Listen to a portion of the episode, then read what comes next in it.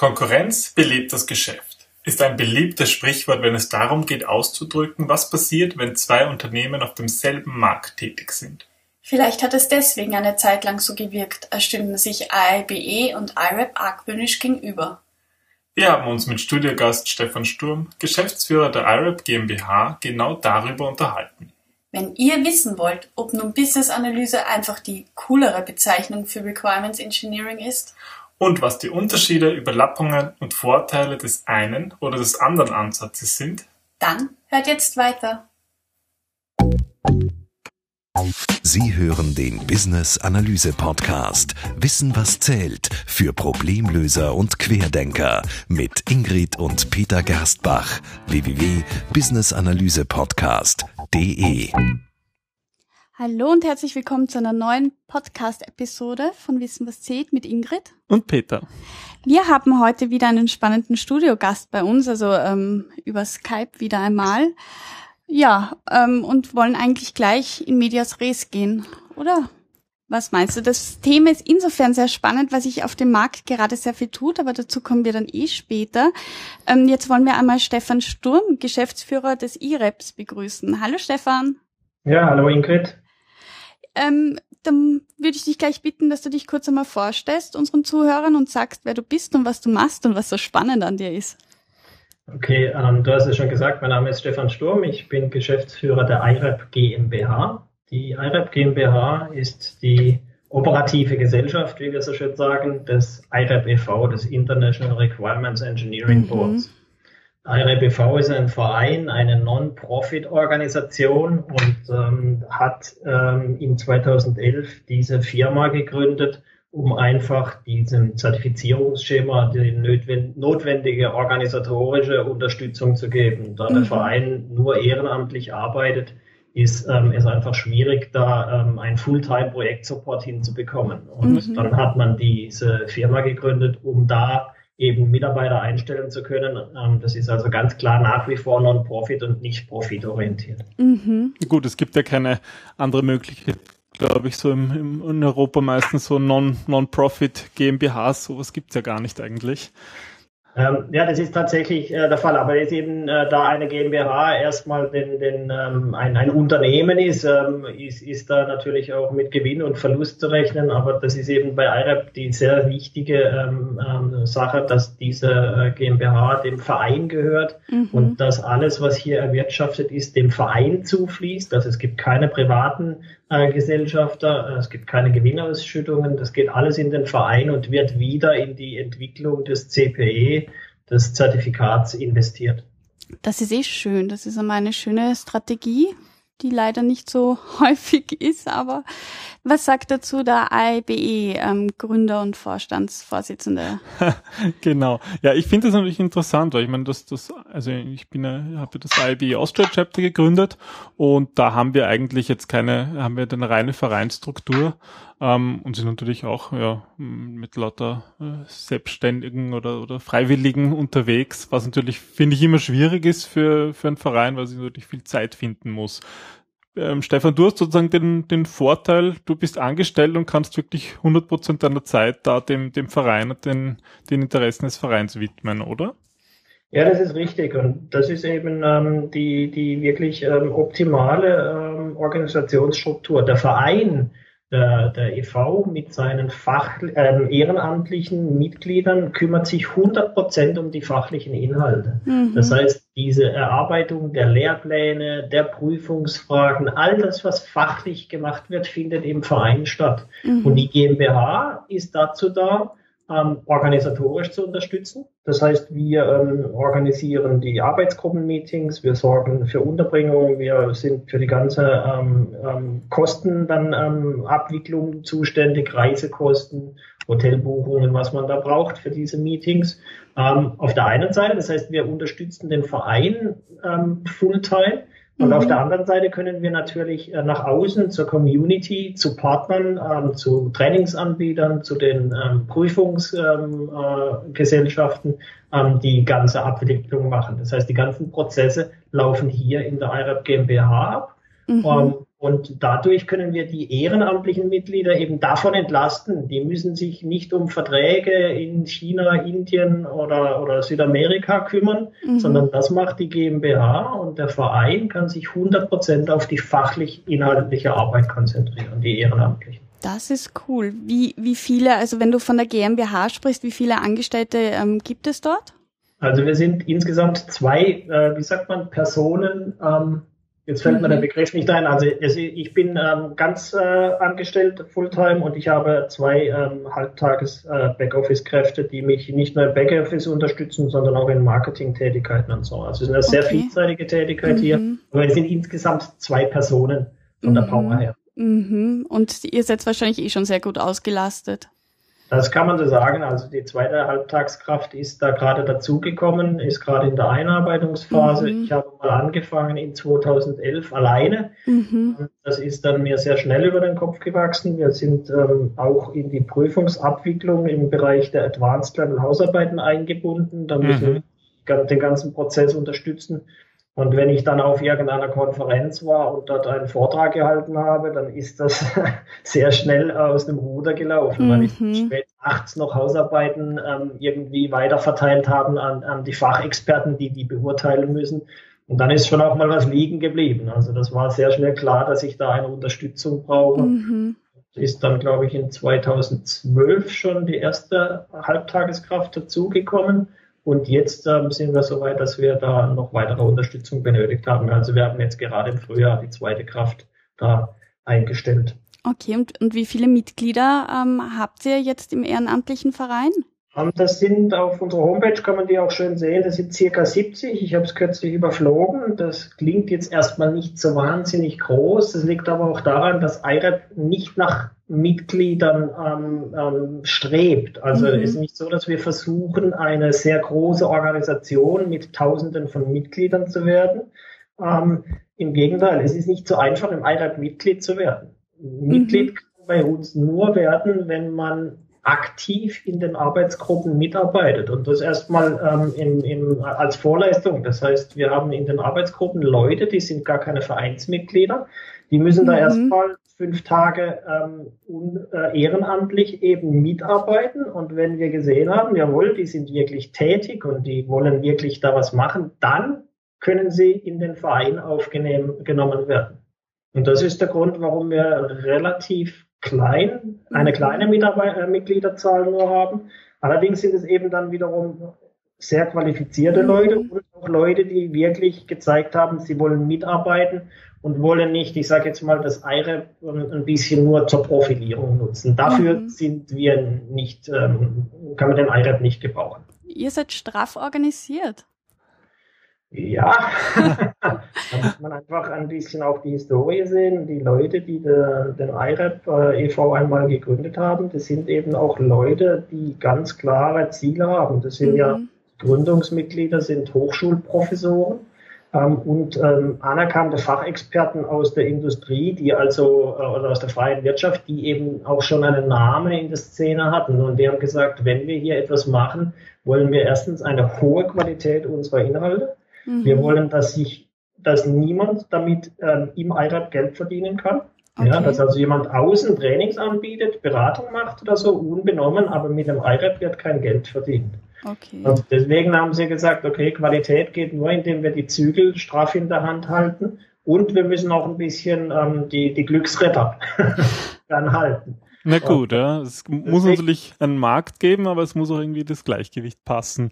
Genau. Ich denke jetzt gerade so vielleicht an die Hörer, die vielleicht vom IRAP und die von, von ein bisschen anderen Gebieten sind, davon noch nichts gehört haben. Vielleicht sollte man noch mal kurz so eine Zusammenfassung machen, was eigentlich das IRAP oder was das eigentlich bietet, was es sozusagen, was alles im Angebot ist jetzt, egal ob GmbH oder Verein, sozusagen das als, als ein, ein, eine große Organisation betrachtet. Ähm, wie würdest du jemanden beschreiben, der noch nie vom IREP gehört hat, was eigentlich das IREP macht und was es bringt? Das ist eine ganz schwierige Sache. Ich werde ja oft auch im Freundeskreis gefragt, was ich denn eigentlich mache in der GmbH. Und bis ich das erklärt habe, ist meistens in zwei Stunden rum. So lange haben wir jetzt nicht Zeit. Wir sind ja in einem Kontext, wo, wo das Thema nicht ganz äh, aus der Welt ist. Das ja. International Requirements Engineering Board kümmert sich um die Aus- und Weiterbildung im Requirements Engineering.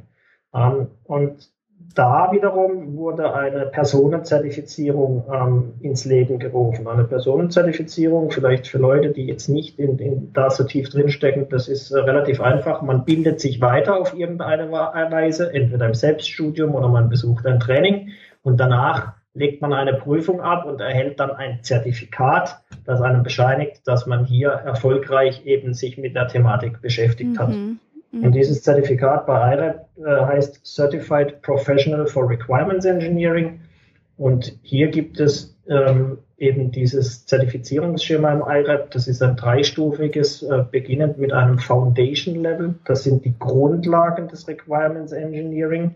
Das wird häufig ein bisschen verwechselt äh, mit ähm, es wäre einfach. Foundation klingt so ein bisschen, naja, kann jeder. Das mhm. ist explizit nicht so gemeint. Es ist durchaus schwierig. Ähm, es sind die Grundlagen, das Fundament für eine Karriere. Darauf aufbauend haben wir mehrere Advanced Level Module, die sich mit den Themen des Foundation Level befassen und dort einen Teilbereich herausnehmen und jeweils in der Tiefe en Detail ähm, behandeln. Mhm so dass man eben in einem gewissen Bereich wirklich vertieftes Wissen erwirbt. Mhm. Und dann darauf aufbauend wird es ein Expert-Level geben. Das ist derzeit nicht mehr nur in der Planung, sondern jetzt arbeiten wir konkret daran. Wir haben das äh, auf die Zeit nach den Advanced Levels verschoben gehabt. Und jetzt sind die Advanced Level alle am Markt draußen und jetzt ähm, arbeiten wir am Expert Level, sodass Leute, die ähm, da die Stufen Foundation Advanced gegangen sind, wenn sie Interesse haben, auch in ein Expert Level noch gehen können. Okay, also dreistufiges System. Ja. Wie, ähm, nachdem unser Podcast ja für ähm, Querdenker ist, aber auch für analytische Querdenker, ähm, spiele ich gerade auf Business-Analyse an und frage mich, wie das beim IBE ist. Also wir haben gehört, dass beim IREP gibt es 70 ehrenamtliche Mitglieder. Ähm, das IREP ist, ist ähm, sowohl ein Verein als auch eine GmbH. Ähm, Peter, würdest du uns mal die Struktur vom IBE erläutern? Seit wann gibt's euch? Das IREP gibt es seit 2011? Ja, also das ähm, das IBE gibt es seit über zehn Jahren und ähm, die Struktur ist tatsächlich auch anders. Also gerade auch mit den Mitgliedern. Das IBE definiert sich stark auch durch die Mitglieder und durch die Anzahl der Mitglieder, weil es eigentlich so eine, ja, eine, ein Community-Verein ist. Also es geht darum, ja, die, die Community der Business-Analysten zu, zu vereinen. Und ähm, ja, über 30.000 Mitglieder äh, spricht natürlich schon auch eine Sprache. Das heißt, da geht, die, die mitmachen, das sind nicht nur die, die so wirklich auch aktiv am Vereinsleben teilnehmen, sondern einfach die das sozusagen, die das ganze, die ganzen Informationen und so ähm, nutzen, die das, die das IBE bietet. Und ganz ähnlich ist es eigentlich auch in den lokalen Chaptern, die es ja in vielen Ländern gibt, eben auch in Österreich, in Deutschland und zwei in der Schweiz. Ähm, da gibt's auch mehr Mitglieder. Mhm. Und ja, einige, einige engagieren sich sozusagen auch, auch aktiv, aber manche sind einfach nur so Mitglied und kommen auf die Veranstaltungen und nutzen die Vorteile, die das, die das da, äh, die die Mitgliedschaft bringt. Also irgendwie ähm, zwei vollkommen unterschiedliche ähm, Strukturen und Aufbau, beide erfolgreich. Ja, durchaus. Ja, aber ähm, was, was mich jetzt auch interessiert ist, ähm, wie differenziert ihr euch voneinander? Was würdest du sagen, Peter? Na, ich glaube, da ist auch nach wie vor viel Diskussion, Stefan, und da kann ich, werden wir auch, ähm, da, da wird es vielleicht in Zukunft auch mehr Zusammenarbeit geben, weil ja lang so die Diskussion noch war, na, ist das jetzt dasselbe, Business Analyse und Requirements Engineering? Und gerade ich persönlich habe eigentlich immer mehr so die, die, die, die ja, den, den Grundsatz gelebt, auch in den Trainings, dass ja Business Analyse ein sehr weites Feld ist. Und ein Teil, eine wichtige, wichtige Fähigkeit von Business Analysten auch das Requirements Engineering ist, aber halt nicht nur, sondern dass es noch viel mehr drumherum gibt. Und vielleicht ist das, weil es ja auch nicht nur um technische Systeme gibt und Anforderungen zu erheben, sondern auch ja, Prozesse und Organisationen zu verändern und auf strategischer Ebene zu arbeiten, dass vielleicht und dahinter unterscheiden sich vielleicht auch die Vereine. Ja, und, und, und, und könnten sich hier, denke ich, gut ergänzen in Zukunft. Das ist, ist das ja, die Ballübergabe an mich? ich, ich, denke, ja. Also ähm, Peter sieht, sieht jetzt mehr Requirements Engineering als einen wichtigen Teil, aber Business Analyse umfasst mehr. Wie siehst du das? Ähm, ich würde gerne noch eines sagen, wir sind äh, seit 2007 unterwegs. Die GmbH wurde Ach, erst 12 gegründet. Aber es kann kein Problem, mhm. das ist ein kleines Detail. Ähm, die, ähm, also ich muss aufpassen, nicht, dass mir jetzt die äh, Requirements Engineering Community gleich ins Gesicht springt, aber in der Tat ist es ja so, wenn man sich die Business Analyse anguckt und auch das BABOK und andere Dinge, dann ist das Requirements Engineering da immer irgendwo, also nicht, nicht immer, man muss aufpassen, in einem großen Bereich in der Business Analyse wird Requirements Engineering gemacht. Ja. Mhm. Ähm, ich wäre, wie gesagt, muss vorsichtig sein, ich würde nicht sagen, Requirements Engineering ist ein Teil der Business Analyse, weil da ist äh, wirklich vermintes Gelände, ja. ähm, aber ähm, es ist schon so, dass wenn man sich die Tätigkeiten anguckt, dass die Business Analysten, ähm, wenn man so eine Rolle einnimmt, sehr viel Requirements Engineering machen. Mhm. Und ich gebe dem Peter recht, Business Analyse als Feld ist aber natürlich mehr als jetzt ähm, im Requirements Engineering gemacht wird. Im Requirements Engineering kümmern wir uns nicht darum, zumindest nicht in dem, was IRAP macht. Wir kümmern uns nicht darum, ähm, um Business Value Analyse zum Beispiel im Vorfeld und ähm, irgendwelche Needs ermitteln oder so. Die mhm. Requirements Engineering setzt dann ein, wenn ein Need definiert, äh, festgestellt wurde, wenn der Value ähm, ähm, eben evaluiert wurde und wenn man sagt, okay, jetzt wollen wir irgendeine Lösung für irgendeine Problemstellung erarbeiten. Und dann geht es darum, Anforderungen zu erheben. Und dann setzt das Requirements Engineering ein. Und mhm. ähm, das hört dann auch irgendwann wieder auf, wenn die Anforderungen spezifiziert sind. Wir werfen die quasi über den Zaun zu den Entwicklern und den Testern und sagen, so jetzt macht mal. Ähm, und die Business-Analyse ist dann natürlich im, im, Nachgang auch wieder damit zu beschäftigt, beschäftigt ähm, zu evaluieren, hat das äh, Ergebnis wirklich gebracht, das wir uns erhofft haben und solche Dinge. Da kümmert sich das Requirements Engineering nicht darum. Also das heißt, Entschuldigung, Herr Peter. Ne, ne, äh, für dich heißt das, Stefan, dass das Requirements Engineering später einsetzt als die Business Analyse und früher endet, ähm, aber dann, dann dort in die Tiefe geht, wenn es um Anforderungen geht oder sich um die Anforderungen kümmert, oder? Ja, eben, es, es, es kümmert sich eben dediziert um den Umgang mit Anforderungen. Also das mhm. heißt, wo bekomme ich die her? Da sind natürlich die Stakeholder eine, eine wichtige Sache. Wer sind meine Stakeholder? Wie kümmere ich mich um die Stakeholder? Wie kann ich die managen? Ja, dann wie mhm. erhebe ich die Anforderungen? Wie kriege ich die aus denen raus? Mhm. Ja, und zwar in einer wirklich guten Qualität und nicht nur das, was die jetzt gerade ihnen in dem Moment einfällt, sondern dass man wirklich versucht, an, an, an, an innovativ und, und vollständig Anforderungen ähm, zu, zu spezifizieren. Wie mhm. dokumentiert man sie in einer Form, dass sie in der umsetzbar sind, eindeutig sind, verständlich sind, ähm, dass sie testbar sind, realisierbar? All diese Dinge. Wie, wie gehe ich mit Konflikten um, wenn, wenn ich ähm, Anforderungen erhebe, denn, ähm, oder, oder wenn es darum geht, welche Anforderungen jetzt wirklich festgeschrieben wird, weil jeder Stakeholder natürlich seine eigene Agenda hat. Wie mhm. kann ich ähm, Anforderungen über Release-Zyklen, Versionen ähm, ähm, wiederfinden und sicherstellen, dass sie nicht verloren gehen. All diese Dinge, das ist Requirement Engineering. Das heißt, wir haben alles, wenn es um das Requirement geht. Aber mhm. das Business an sich sage ich jetzt mal vorsichtig, interessiert uns als REler erstmal nicht. Natürlich dürfen wir nie aus den Augen verlieren, dass wir einen Business Value irgendwo erzielen müssen und dass wir irgendwelche Needs befriedigen müssen. Das heißt, es hat natürlich einen Einfluss auf die Anforderungen. Mhm. Aber ähm, was euer Business Value hinterher ist, ähm, ist jetzt für das einzelne Requirement dann, wenn man es atomar betrachtet, nicht, nicht ähm, ausschlaggebend. Auch das ist jetzt ein bisschen ähm, dünnes Eis da, aber das sind die Grenzen, wo die Business-Analyse und das Requirements Engineering zusammenspielen. Und ich glaube, da sieht man auch schon schön, an, auch an dieser Abgrenzungsdiskussion, die, die wird ja äh, vielfältig geführt. Mhm. Wie grenzt sich das genau ab? Vielleicht ist es nicht, also die, die Grenze ist wie immer so eine Grauzone. Mhm. Ja? Das eine und das andere hat Einfluss aufeinander und ist miteinander in Wechselwirkung. Mhm, okay, und wie siehst du das, Peter? Ähm, bisschen das Eis ähm, aufbrechen. Business Value ist Aufgabe der Business Analysten. Wo beginnt für dich Business Analyse? Wo beginnt für dich Requirements Engineering? Also ich habe ich hab lange Zeit wirklich darunter gelitten, wenn die, die zwei Begriffe so ganz deckungsgleich verwendet worden sind. Und das ist ja nach wie vor noch oft so. Was ich, wenn man nach Job, äh, nach Jobs schaut im Internet, steht oft Requirements Engineer Schrägstrich Business Analyst, so als wäre das wirklich ganz das Gleiche. Und die Diskussion ist irgendwo natürlich auch schwierig, da hat jeder eine andere Meinung und ich, ich gebe dir da auch recht, Stefan, dass das ein bisschen ein Minenfeld ist und dass es ja nicht drum geht, ähm, ja, wer ist jetzt, äh,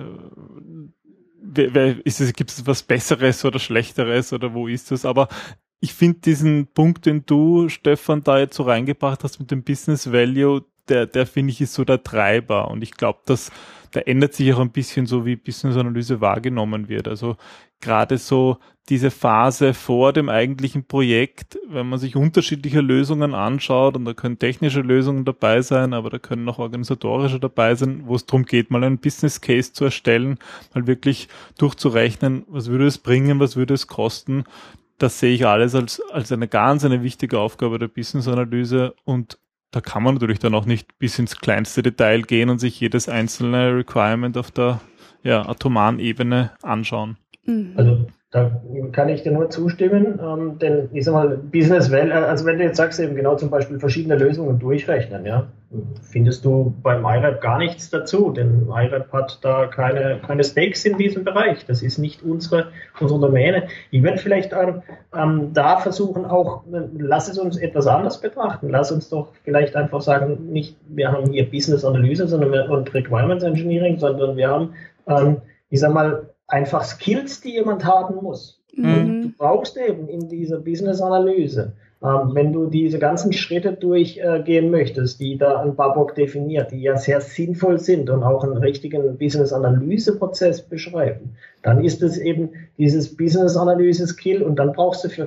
verschiedene Tätigkeiten darin doch besondere Fähigkeiten und Fertigkeiten. Mhm. Und in dem Bereich, wo du dich mit Requirements befasst, bietet dir IRAP eben genau das Handwerkszeug, um diesen Bereich mit äh, dein, dein Skill eben entsprechend ähm, zu schulen. Und für die anderen Bereiche brauchst du andere Fähigkeiten. Und ähm, mhm. das heißt, das ist, du, du hast hier eine Rolle und musst gucken, wo kriege ich jetzt mein Know-how her, um diese Rolle so auszufüllen. Und da glaube ich, spielen, um jetzt vielleicht dann da mal in diese Richtung zu gehen, da spielen IIBA und IRAP tatsächlich eben sich gegenseitig gut zu. Ähm, das ergänzt sich nämlich. Es ist keine, wie es häufig dargestellt wird, konkurrierenden, konkurrierenden Zertifikate, mhm. sondern die Zertifikate und die Ausbildung, die dahinter steckt. Man muss mal auch da, da darauf abheben, dass es, das Zertifikat ist nur ein Vehikel, um die Ausbildung voranzutreiben. Mhm. Wir schaffen es damit, dass Firmen in die Ausbildung ihrer Mitarbeiter investieren und sich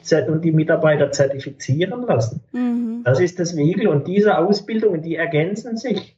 Mhm. Und das ist auch der Grund, warum IRAP und IIBA da in äh, konkrete Diskussionen eingestiegen sind mit dieser Vereinbarung, Kooperationsvereinbarung, die wir unterzeichnet haben, dass wir herausarbeiten, wie diese verschiedenen Themenbereiche, die aber doch sehr stark miteinander verzahnt sind, wie die miteinander zusammenspielen und dass wir der Community eben ähm, darstellen können, welche, welchen Teil sie in welchem Bereich brauchen und wie sie es eben gewinnbringend beides einsetzen können, sodass die Frage nicht mehr heißt, die wir häufig hören, gehe ich jetzt Richtung IIBA, mhm. sondern gehe ich mhm. Richtung IREP, sondern dass die Antwort lautet, beides abhängig vom Kontext, in dem du dich gerade bewegst. Mhm.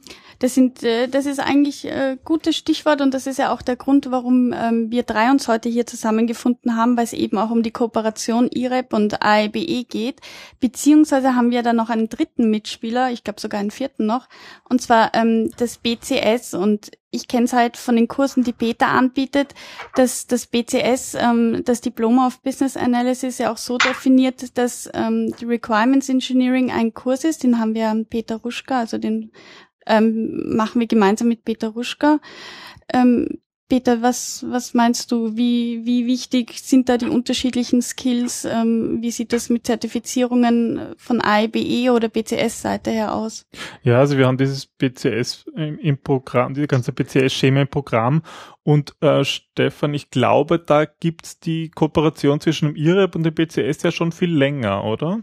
Ja, das ist richtig. Das gibt es schon, schon einige Jahre, dass wir gegenseitig diese Requirements Engineering Basismodule, also bei uns ist es das Foundation Level, wie es bei der BCS heißt, weiß ich nicht genau. Die haben ein, Foundation, ja.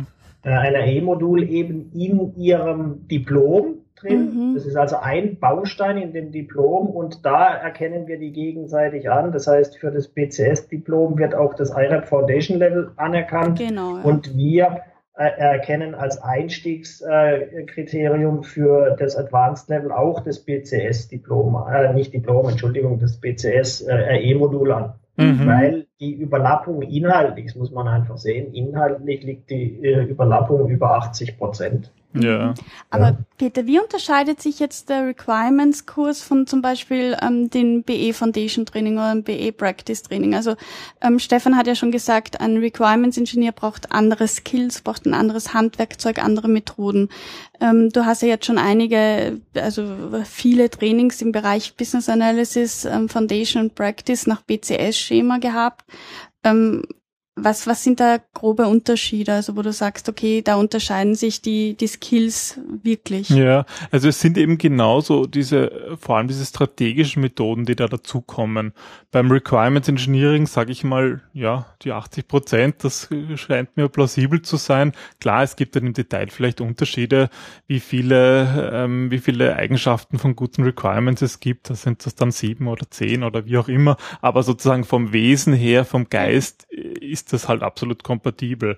Aber es kommen halt dann, die British Computer Society hat halt ähm, in, in, in, in der Literatur noch viele weitere Methoden gemacht, die so jetzt zum Beispiel beim IREP Lehrplan nicht vorkommen. Also da geht es um strategische Business-Analyse, ähm, da geht es zum Beispiel ähm, Methoden wie die Pestel-Analyse, dass man sich das Umfeld des Unternehmens anschaut. Mhm.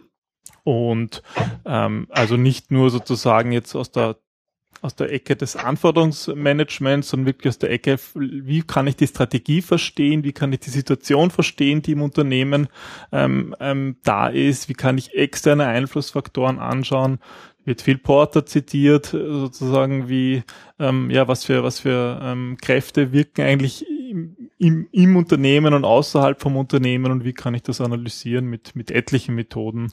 Und das sind zum Beispiel ist in dem, in diesem Foundation-Zertifikat von BCS ist das alles drinnen. Also da muss man ein bisschen was über Requirements Engineering wissen, mhm. aber auch viel über diese strategischen Tools, ja, die man braucht. Also ähm, es geht immer um den Stakeholder in Wahrheit. Um das Unternehmen. Mhm. Da, darf ich da vielleicht ähm, noch was beitragen? Ähm, also es geht um das Unternehmen. Ich glaube, Stakeholder ist da jetzt ähm, zu eng gefasst, das Unternehmen, also auch wie es draußen wahrgenommen wird. Und ähm, da sind ja auch wieder Teile, die Richtung Business-Analyse gehen. Also mir, mir wäre nochmal wichtig zu sagen, es geht um Skills und man braucht unter Umständen eben mehrere verschiedene. Und mhm. das IRBE, CPE bietet eben ein Skill im Bereich, wenn du mit Requirements zu tun hast, dann ist das für dich Handwerkszeug. Mhm. Es gibt mhm. nämlich auch noch einen Aspekt, wer macht denn das immer? Mhm. Ja, es gibt natürlich die Business Analysten. Es gibt diese Leute, die sagen, hey, das ist mein täglich Brot. Ich bin auch mit diesem Business Value und mit dem Unternehmen in seiner Wechselwirkung mit dem Markt und, und der Community eben betraut und habe damit permanent zu tun. Mhm. Aber wer spezifiziert Anforderungen im Unternehmen? Und das sind oft sehr, sehr häufig eben nicht diese Leute, sondern mhm. wenn, wenn man sieht, wie, wird, wie läuft ein Projekt ab, da hat äh, das Unternehmen beschlossen, wir machen jetzt ein neues System für den und den Bereich. Äh, dieser Fachbereich ist damit ähm, eben dann konfrontiert und Jetzt nehmen wir aus dem Fachbereich uns den besten Spezialisten, der genau sich fachlich auskennt und der soll mal die Anforderungen hinschreiben. Mhm, mhm. Ja. So läuft es nämlich sehr häufig. Und dann ist dieser arme Mensch da und sagt, na toll, dann schreibe ich jetzt mal auf. Er sagt, okay, ich, äh, ich wähle das Menü Start und dort gehe ich dann, ja, und, und der, der, der weiß nicht, was Anforderungen spezifizieren bedeutet. Ja, mhm, ja. Mhm, das stimmt. Wir, wir bilden gerade im, in, in, in, im öffentlichen Sektor, also ähm, da geht es ja um, um Ausschreibungen für Behörden und so, bilden wir in den, in den Behörden ähm, auch eine ganze Reihe von Leuten aus, die dann eben in die Lage versetzt werden, Anforderungen richtig zu spezifizieren, auch mit dem Lieferanten zusammen. Mhm. Ja? Also ist jetzt nur ein Beispiel, aber wichtig ist, viele Leute, die da draußen mit Requirements Engineering oder mit Requirements zu tun haben, haben keine Ausbildung, sei es universitär, universitärer Art oder ähm, in der Business-Analyse. Das sind oft fachlich hervorragende Leute, mhm. die jetzt plötzlich Requirements spezifizieren sollen. Ja. Mhm, ja, und mhm. da natürlich sich wirklich schwer tun, weil, weil das, man kann das, glaube ich, viel so mit, mit ein bisschen Menschenverstand mit äh, machen, aber irgendwo kommt man dann schnell an die Grenzen. Peter, du, du hast doch auch einen Kurs Business Case ähm, dokumentieren und, mhm, und schreiben. Mhm. Äh, hast du da zum Beispiel viele Requirements Engineers drinnen? Ja, also das ist eigentlich interessant, ja, weil zum Beispiel das Thema Business Case ist ja eigentlich für Unternehmen ein ganz ein zentrales, weil es halt darum geht, in was investieren, in welche Projekte. Aber zum Beispiel in diesen Kursen sind eigentlich relativ wenige Leute dabei, die sich jetzt als Requirements Engineer nennen würden oder vielleicht in Unternehmen diese Rolle haben, sondern das sind dann eigentlich eher ja, oft sind oft Teamleiter oder Führungskräfte. Jetzt zum Beispiel habe ich einen Kurs, da ist, ist vom CIO abwärts sind sozusagen alle Führungskräfte dabei, die sich da, die da sich anschauen, okay, wie erstelle ich einen Business Case in meinen IT-Projekten, dass, dass dann im Endeffekt der Nutzen da ist. Und da sind jetzt vielleicht Business Analysten dabei, aber eher weniger, äh, weniger Anforderungsmanager, weniger Requirements Engineers. Und wie erklärst du dir das, dass da weniger, also ähm, ist das vom Unternehmen so gewollt oder ist das vom Unternehmen falsch verstanden? Oder? Nein, ich glaube, das passt doch so, weil, also ich meine, es gibt ja in den, in den Unternehmen so eine breite Aufgabe an, an, an Fähigkeiten und Stefan, du hast, du hast immer auf diese Fähigkeiten angespielt und das finde ich passt doch schön. Und man kann halt nicht alle Fähigkeiten haben. Das ist, ist ein irrsinnig breit, ja, das ist ein irrsinnig breites Gebiet. Mhm. Und gerade finde ich es schwierig. Ähm, ich sag mal, im Requirements Engineering habe ich früher auch viel gearbeitet. Da ist halt, ist man halt schon sehr in der Deta im Detail drinnen, im Detail vertieft. Mhm. Aber wenn man sozusagen das große Ganze sehen will und einen Business Case erstellen will, muss man einfach auf viel höhere Ebene gehen und kann gar nicht so tief ins Detail hinein. Deswegen sind das meistens auch wirklich unterschiedliche Personen im Unternehmen, die das eine oder das andere machen. Stefan, ähm, wir haben jetzt gerade gehört von, von Peter, der, der das auch unterscheidet, die Business Analysten vom Requirements Engineer ähm, eigentlich in der Tiefe, aber auch in den Skills. Wohin, ähm, wie, wie sieht die Zukunft von den Requirements Engineers aus? Wohin wird sich das weiterentwickeln? Ähm, ja, das, das, also ich, ich bin nicht so ganz auf, auf Peters äh, Linie da oder was du zusammengefasst hast. Ich glaube nicht, dass äh, die Personen ähm, das so getrennt sein müssen, dass man wirklich sagt, wir haben hier einen Business Analyst und hier haben wir einen okay. Requirements Engineer, sondern ich glaube, dass es einfach unterschiedliche ähm, ähm, ähm Fähigkeiten sind, die man durchaus auch eben beide haben kann oder, oder, oder mehrere haben kann. Aber das ist jetzt, ähm, ich sag mal, da können wir wahrscheinlich bei, bei einem Glas Wein nochmal ähm, ins Detail gehen. Ähm, das Requirement Engineering. Ähm, zum, zum einen ist es so, dass wir nach wie vor eben feststellen, dass ähm, in der freien Wirtschaft ähm, das sehr häufig extrem vernachlässigt wird. Das heißt, wir mhm. haben für, für, für die Zukunft immer noch auf unserer Roadmap dass wir in der Breite es schaffen wollen, das Requirements Engineering in der freien Wirtschaft zu etablieren und das nicht ähm, einfach ähm, mit, mit ähm, wenig ähm, fundierten Grundlagen ins Blaue hinein entwickelt wird. Mhm. Und jetzt sind wir natürlich ganz schnell im, im Bereich äh, Stichwort Agile. Ähm, mhm. Damit äh, muss ich vorausschicken. Ähm, Agile ist äh, wirklich eine sehr, sehr ja, gute ähm, Methode, äh, Dinge schnell und äh, voranzutreiben. Und ähm, ich glaube, es hat sehr, sehr viele positive Aspekte. Man muss eben aber dort vorsichtig sein, dass man die Anforderungen nicht aus den Augen verliert. Mhm. Und da wird, wird, wird IRAP ähm, in, in, im nächsten Jahr ähm, ein, ein neues Modul auf den Markt bekommen, was das Requirements Engineering in einem äh, agilen Umfeld adressieren wird.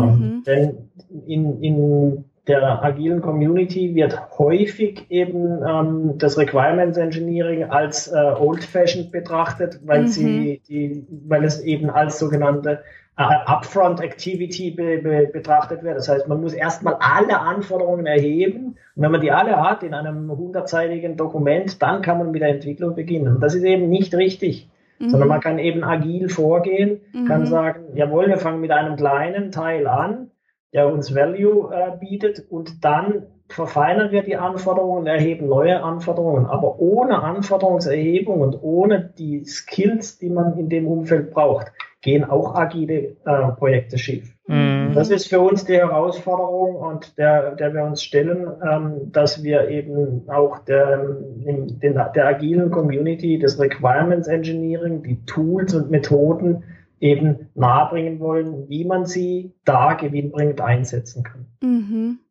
Ja, und das finde ich ein total wichtiges Thema und halt wirklich eins, was meiner Meinung nach die äh, viele Proponenten von der Agile Community auch total unterschätzen. Und dann passiert eben kein Requirements Engineering mehr. Und ich glaube, was halt, was halt zusätzlich schwierig macht, in agilen Projekten muss das halt auch anders passieren. Also man kann dann vielleicht nicht jede Technik und jede Methode und gerade die Tools einsetzen, die man, die man vielleicht früher im Requirements Engineering eingesetzt hat. Ja, genau. Und das werden wir adressieren, um eben das herauszuarbeiten. Was kann man denn da sinnvoll einsetzen und dann auch zu welchem Zeitpunkt? Ähm, es, es, hat ja kein Mensch gesagt, dass Anforderungen immer im Vorfeld 100 Prozent komplett erhoben werden müssen, bevor man entwickeln darf, sondern man auch, auch wenn man das äh, ein kleines äh, ein kleines Deliverable ähm, entwickelt, das ein Value liefert, ähm, macht man sich doch Gedanken, was soll das können? Ja, was mhm. soll da drin sein? Was ist das und was sind die, was sind die Requirements dafür? Und, ähm, und dann baut man darauf auf und verfeinert es und erhebt immer weitere Anforderungen. Ähm, und ähm, das ist absolut machbar, auch eben mit Methoden, die von früher bekannt sind. Ähm, denn ähm, jetzt alle Methoden immer nur noch auf das Interview zu reduzieren, dass ich mhm. jemanden frage, was soll es denn können, das ist zu wenig. Ja. Weil mhm. damit wird man mit Sicherheit keine innovativen Produkte wie ein hippes Smartphone, das den Screen flippt, wenn man es dreht, herausbekommen. Weil auf die Idee kommt man einfach nur durch Befragen von ein paar Leuten sicher nicht. Ha, Stefan, oder, du sprichst oder, Design Thinking an. Schön. Ja, schön. Jetzt komme ich auch Beispiel. mit rein. Ja, eben, aber das, das sind eben Dinge, ähm, da, da kann man nicht einfach sagen, hey, das ist Old Fashion, das ist Wasser, mhm. Wasserfall oder V-Modell, sondern sagen, okay, sehr sinnvolle Tätigkeit, wann kann ich es in meinem agilen äh, Prozess dann einsetzen? Und wo macht es Sinn und wo macht es keinen Sinn? Mhm. Und was ist mein Dokument? Ja, was rausfällt. Fällt eins raus, fällt keins raus. Ja, mhm. ja das ist wirklich aber auch so, so ähm, dieses, dieses Denke, diese Denke wird Peter sagen, die, die ja eben auch im Design Thinking ähm, so schön ist. Es kommt nicht auf die Methode an, sondern auf den Nutzen dahinter. Und so habe ich dich jetzt auch verstanden, Stefan, dass beim Requirements Engineering es gibt Old-Fashioned Sachen, aber das heißt ja nicht, dass sie nicht mehr gebraucht werden oder dass es, es kommt halt drauf an, wo ich was wie einsetze, oder? Ja, genau. Und um, zu welchem Zeitpunkt und was, was ist mein Nutzen für, für mhm. meine aktuell, mein aktuelles Vorgehen? Mhm. Und, ähm, und es hat ähm, im IRAP nie jemand gesagt, dass man ähm, irgendwelche Dokumente immer im Vorfeld erarbeiten muss und alles fertig haben muss, bevor was ähm, äh, in die Entwicklung gehen, gehen darf. Und umgekehrt hat mhm. im agilen Manifest keiner gesagt, wir dokumentieren nichts mehr. Mhm. Ja? Mhm. Sondern da muss man mal genauer hinschauen, was sie da reingeschrieben haben. Mhm. Ja was, was, es, was es an Nutzen bringt. Ich rede generell lieber vom Kommunizieren als vom Dokumentieren und sage so, dass das Dokumentieren irgendwie nur so ein Teilbereich der Kommunikation ist. Wenn man mit einem Dokument gut kommunizieren kann, dann ist es super, aber es ist halt nicht das Einzige. Ja, das sind jetzt ja, keine Menschen. Ja, und dann, dann muss man halt auch immer sagen, was muss ich denn dokumentieren? Es gibt bestimmt Dokumente, die 90 äh, Prozent einfach nutzlosen Inhalt äh, haben, sodass oh, ja. man nicht schaffen kann.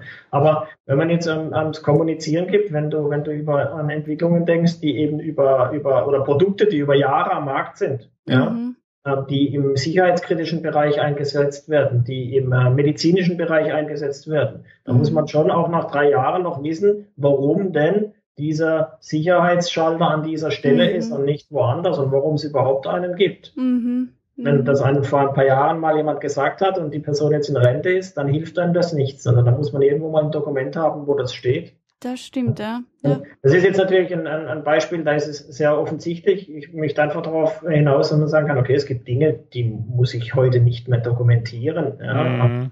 Und dann, dann gibt es Dinge, die muss man eben vielleicht doch dokumentieren. Und da muss man das richtige Level finden. Und das ist eben, da gibt es aber nicht schwarz oder weiß. Da kann man nicht mhm. sagen, wir brauchen das grundsätzlich nicht mehr oder wir müssen es immer haben, sondern muss man sagen, was für eine Situation habe ich, wie ist der Kontext, kann ich das hier gebrauchen oder nicht. Mhm. Ja. ja. Also ähm, sprich, ähm, das IREP ähm, bzw. Requirements Engineering generell ähm, schaut sich jetzt auch mehr wieder im Thema Agilität um. Okay. Ja, also wir haben da ähm, eine Arbeitsgruppe ähm, aufgesetzt, die ähm, dediziert eine, einen äh, Lehrplan und Inhalte für ein Zertifikat, okay. ähm, ich nenne jetzt mal Arbeitstitel ähm, Requirements Engineering im agilen Umfeld, mhm. Erarbeiten wird. Okay, spannend. Und wahrscheinlich 2016 hast du erwähnt, dass das so das Zieldatum also, ist. Ja, das feste Ziel, im Sommer 2016 damit fertig zu sein. Mhm. Ja, da wird sich ja auch in dem Zeitraum bei der IB einiges ändern. Vielleicht gibt es ja dann sogar schon ein bisschen Ergebnisse für die gemeinsame Kooperation. Genau. Ja, Was, was erwartet ihr euch von der gemeinsamen Kooperation, Stefan Peter? also wir haben, wenn ich gleich vorbrechen darf, Bitte. ja, wir haben äh, auch die ersten konkreten ähm, Termine mit den IIBA-Verantwortlichen. Also ich treffe mich ähm, nächste Woche mit Mhm. ähm, IIB-Verantwortlichen. Da haben wir einen ganzen Tag äh, reserviert, an dem wir eben äh, das diskutieren über die Form der Zusammenarbeit. Mhm. Und IREP erhofft sich davon, äh, dass wir der Community ähm, ganz klare Message ähm, äh, transportieren können, dass sich die Schemata ergänzen und dass nicht entweder oder die Entscheidung lautet. Und Mhm. da wollen wir eben konkret auch ähm, ähm, so, ähm, ich nenne das immer eine Landkarte zeichnen, dass wir sagen, pass auf, das ist das Feld der Business-Analyse, das ist das Feld des Requirements Engineering, so sind die zueinander angesiedelt, so ähm, spielen die zusammen. Mhm. Und ich sage einmal, das ist jetzt aber ganz ins Unreine gedacht, auf, auf äh, lange Sicht unter Umständen tatsächlich vielleicht etwas, dass die Zertifikate ähm, gegenseitig anerkannt werden äh, und ähm, gegebenenfalls sogar als Eintrittskriterium, ähm, sei es, ähm, dass man ein Foundation Level für ein, ein CBAP ähm, als ähm, Credits bekommt oder dass wir sagen, jawohl, mit dem CCBA kann man bei uns auch in ein Advanced Level gehen beim IREP, also dass man solche Anerkennungen hinbekommt, sodass das tatsächlich ein Mehrwert für die Community da draußen entsteht. Das ist ähm, ähm, auch meine ganz persönliche Hoffnung da. Mhm, also aus einer aus einer äh, Landkarte, also aus zwei Landkarten eine gemeinsame machen und dann die Grenzen ähm, neu definieren beziehungsweise weiter öffnen, dass, dass das irgendwie mehr verschwimmt und, und ähm, Hügeln entstehen und nicht nur so ein flaches Land mit Minen vor allem. Ja, vor allem so zwei Seiten und dazwischen ein unüberbring, unüberwindliches Tal oder so, ja. Wie Genau. siehst du das? Peter? Ja, na, ich finde das, finde das großartig, wenn sich sowas entwickelt. Also ich bin ja diese Woche noch in Frankfurt beim Business Analyse Summit. Wenn wir den Podcast ausstrahlen, hat er wahrscheinlich schon stattgefunden und werde da auch mit dem Senior äh, Management Team vom IBE sprechen, hoffentlich auch darüber. Und fände das natürlich ganz toll, wenn es da ein bisschen gegenseitige ja, ähm, Anerkennung gibt und die einfach mehr zusammengehen, weil es ist nach wie vor so, dass ich oft als IBE Chapter President gefragt wird, naja, sag mir jetzt deine Argumente, warum sollen wir zum IBE kommen und nicht zum IREP? Und das ist natürlich schon mal prinzipiell die falsche Frage und da hoffe ich halt schon sehr, dass die Kooperation und diese gegenseitige Anerkennung, wenn es eben dazu kommt, oder, oder einfach nur eine, eine Begr Annäherung der Begriffe und eine, eine, eine Unterstützung, dass, dass, dass das unterstützt, dass da mehr das Mhm. Miteinander und nicht das, das Gegeneinander gesehen wird. Ja, also wir haben ja beim, ähm, wir haben ja das jährliche BE-Camp, ähm, wo nicht nur Business-Analysten sind, sondern auch viele Prozessmanager und Projektmanager äh, aus allen unterschiedlichen Hierarchien und Stufen und Formen und überhaupt. Ähm, auch einige Requirements Engineers und das, was mir ähm, gefällt, ist, dass dieses Gegeneinander viel weniger wird. Also man merkt das, wenn, wenn sich Open Sessions zusammentun, beziehungsweise wenn sich die Leute für Open Sessions anmelden, dass es weniger interessant mehr ist, was ist der Unterschied zwischen Requirements Engineering und Business Analyse, sondern mehr, was sind gemeinsam, also wie können wir gemeinsam Probleme lösen? Nicht gemeinsam im Sinne von verschiedenen Rollen, sondern eigentlich mehr wieder auf den Fokus ähm, des Unternehmens, auf den Fokus der Mensch, den wir helfen wollen und nicht wie, sondern also schon wie, aber aber nicht in unterschiedlichen Funktionen. Also es ist wieder das gemeinsame Ganze im Vordergrund. Ich glaube, es sind die Fähigkeiten, die du, Stefan, ja auch immer angesprochen hast, dass es auf die ankommt und dass es unterschiedliche gibt. Ja, und dass man die, Gemeinsame Kräfte bündeln. genau. Genau. Das, ja, kann man, glaube ich, auch schön als, als ähm, Abschluss von diesem Podcast sehen. Ähm, ist es für euch rund, Stefan? Hast du noch irgendwas, was du noch ähm, den Podcast-Zuhörern mit auf den Weg geben willst? Oder? Ich könnte dem Peter jetzt noch ein paar äh, ähm, Themen mitgeben für sein Gespräch mit dem IIBA äh, Executive Board, aber das machen wir dann, glaube ich, an anderer Stelle. Nein, ich denke, ich denke, ähm, dass, dass wir doch einige Sachen da eingeordnet haben. Sicher diese, diese Grenze Business Analyse Requirements Engineering, da wird es immer äh, Leute geben, die da ähm, ja nicht einverstanden sind, wie es jetzt gerade dargestellt wird. Mhm. Ähm, ich denke, wie gesagt, es spielt zusammen, es ist eng miteinander verzahnt und für mich sollte ganz klar die Gemeinsamkeit oder das, das, das, äh, das, das gemeinsame Zusammenarbeiten da im Vordergrund stehen. Und da denke ich, sind wir tatsächlich auf einem sehr guten Weg. Ähm, die Gespräche mit IIB, zwischen IIB und IREP haben in den letzten Wochen und Monaten extrem zugenommen und ähm, wir sind da sehr, sehr positiv ähm, eingestellt. Fein. Ja, super. Perfekt. Peter, für dich alles rund. Ja, wunderbar. War ein spannendes Gespräch. Definitiv. Und ich freue mich da auf die hoffentlich auf die Früchte der Arbeit, die da in den nächsten Monaten hoffentlich dann auch, auch nach außen hin sichtbar werden. Genau, das werden wir dann in einem ähm, Podcast danach quasi genau, Genau. Fein, dann herzlichen Dank, Stefan, für das Gespräch. Ähm, Sehr gerne, danke. Ja, und danke fürs Zuhören. Danke auch und bis zum, zum nächsten Mal. Mal. Tschüss. Tschüss. Tschüss.